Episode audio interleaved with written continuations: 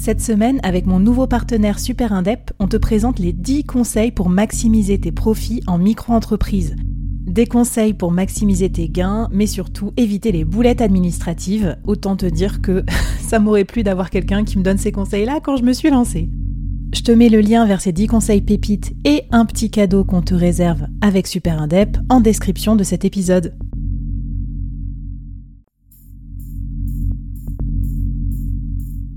Quoi ressemblerait ton business si tu pouvais être épaulé par les meilleurs experts?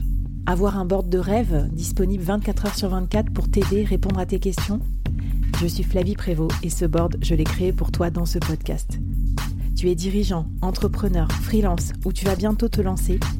Ne reste pas tout seul dans ton coin. Inspire-toi des conseils des meilleurs chaque jour par ici, à mon micro. Et si tu l'oses, on te mettra au défi parce que nous, ce qu'on aime bien, c'est te faire progresser vite et bien. Alors bienvenue à toi, bienvenue dans ton board et bon épisode.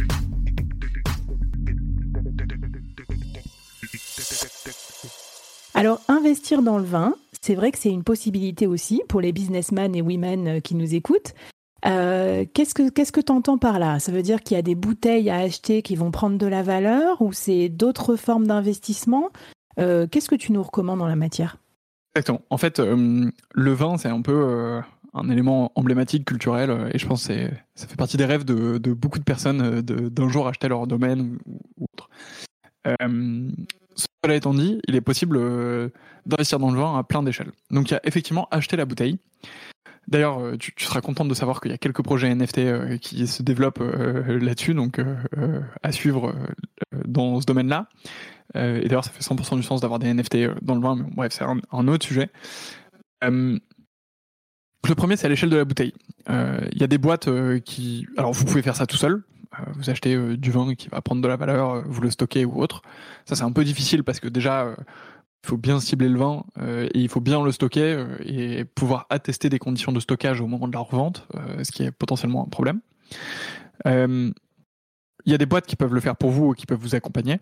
une des références à partir de 1 euro, quoi, quasiment, enfin à partir du prix d'une bouteille, ça s'appelle Cavissima. Euh, et ils stockent euh, les bouteilles chez, chez eux. Euh, ils vous les livrent si vous voulez les boire, mais sinon vous avez la cave qui est stockée chez eux et voilà. ça. Ouais, pas mal. ensuite, il y a d'autres options en fonction de vos capacités d'investissement. De, de, une des options, par exemple, qui est super, ça s'appelle YouWine, qui, qui est à partir de 10 000 euros par an et qui là vous fait le, la cave eux-mêmes. donc ils ont euh, des experts qui sélectionnent le vin pour vous, euh, alors qui peuvent s'adapter aussi en fonction de ce que vous voulez, mais euh, qui voilà font la sélection eux-mêmes et, qui font vraiment un boulot incroyable. Enfin, Quentin qui, est en, charge de la sélection chez eux, il est spectaculaire. C'est un, des dégustateurs les plus pointus que j'ai croisé, donc je suis pas trop inquiet sur, sur leur sélection. D'accord, trop bien.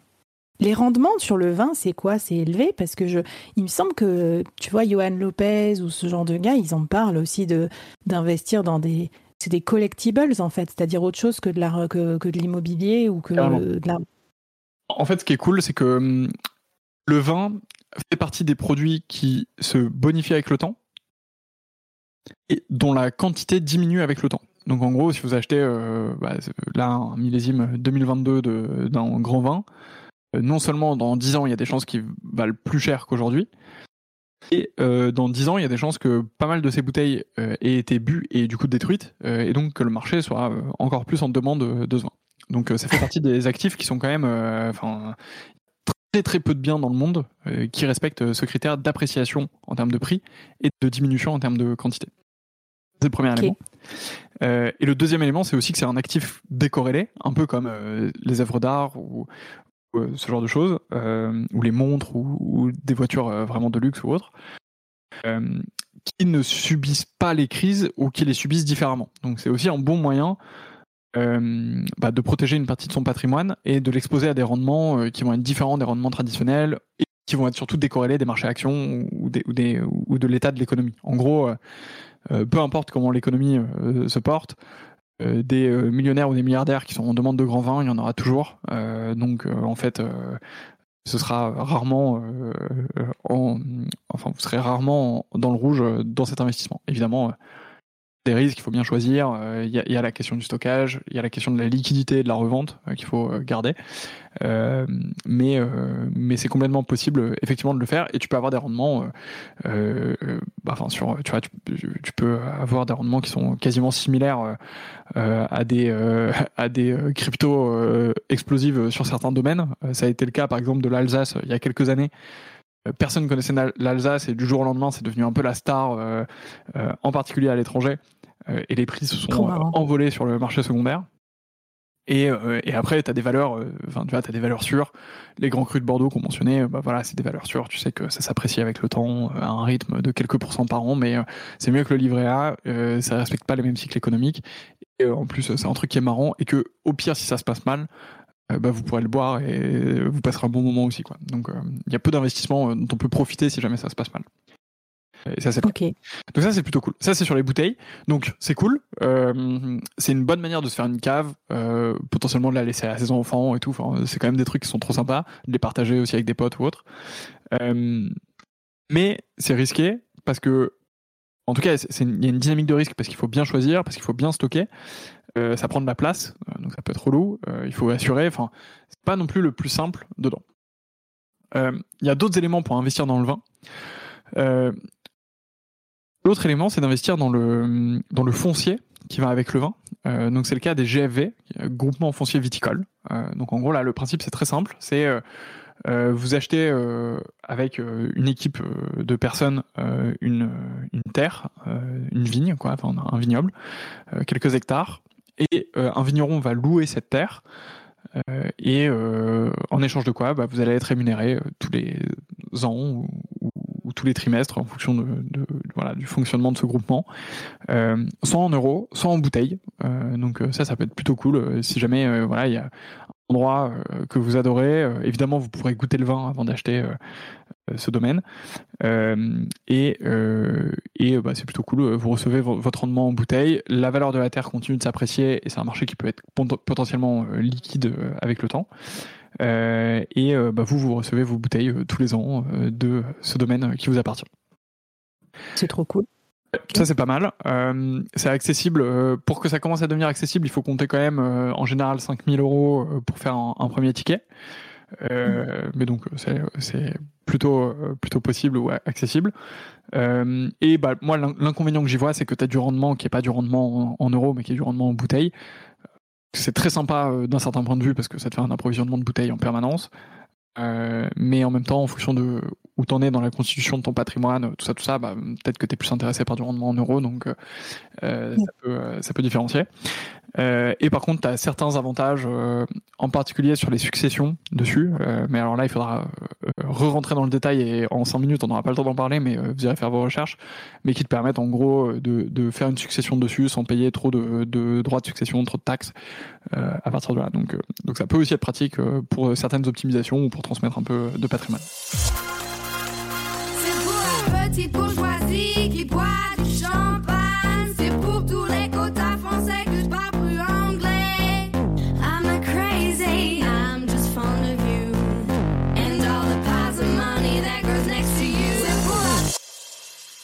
Merci de nous ouvrir le temps. Tu vois, je pensais pas qu'une conversation qui commence par qu'est-ce qu'on choisit comme vin au resto termine par l'optimisation fiscale en cas de succession, mais c'est ça la magie du board aussi. ça me fait trop rire. trop bien. Exactement. Et, euh, et d'ailleurs, euh, à voir, mais peut-être que vous pouvez aussi acheter avec votre boîte. Euh, donc, euh, ça peut être plutôt cool.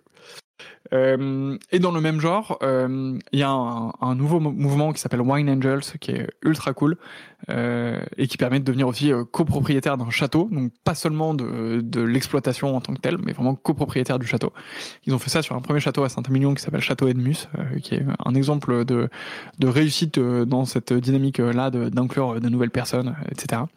donc trop cool. Ils ont sûrement d'autres projets dans le futur, donc bah, je vous invite à les suivre. Et sur les GAV, voilà, vous tapez juste GAV sur Google, il y a trois acteurs en France qui euh, sont tous clean, euh, qui le font bien, donc euh, il n'y aura pas trop de difficultés à le faire. Et enfin, on peut aussi investir dans le vin sur les marchés actions. en fait, il y a quelques grands groupes en France qui qui bah, ont cette verticale vin et spiritueux. Le cas exemple de LVMH qui réalise, si je dis pas de bêtises, 27 milliards d'euros de chiffre d'affaires par an euh, à partir de sa verticale vin et spiritueux. Et ils ont notamment, bah, c'est eux qui possèdent Moët et Chandon euh, évidemment, euh, mais ils ont aussi le château Cheval Blanc à Saint-Émilion, qui est un des châteaux les plus emblématiques. Ils ont bah, le cognac, et ils ont des châteaux un peu partout dans le monde qui sont en train de développer. Ils ont le clos, alors il faut pas que je dise de bêtises, ils ont le clos des Lambrais en Bourgogne, qui est une des propriétés aussi les plus emblématiques de Bourgogne. Euh, mm. donc, investir dans ce genre de groupe, c'est aussi s'exposer euh, à cette euh, verticale marché, à ce segment de marché, en plus d'autres choses. mais voilà, et en plus, ils proposent, enfin ça, vous vous renseignerez aussi, mais en général, ils ont des clubs d'actionnaires qui vous permettent de visiter potentiellement certains domaines de temps en temps ou, d'avoir accès à, à, des visites un peu plus exclusives. donc ça peut être une des bonnes manières aussi d'investir dedans. Il y a d'autres groupes. Il y a évidemment le groupe Pernod Ricard, euh, qui ne fait pas que du Ricard ou, que des spiritueux. Ils ont aussi du vin à l'intérieur.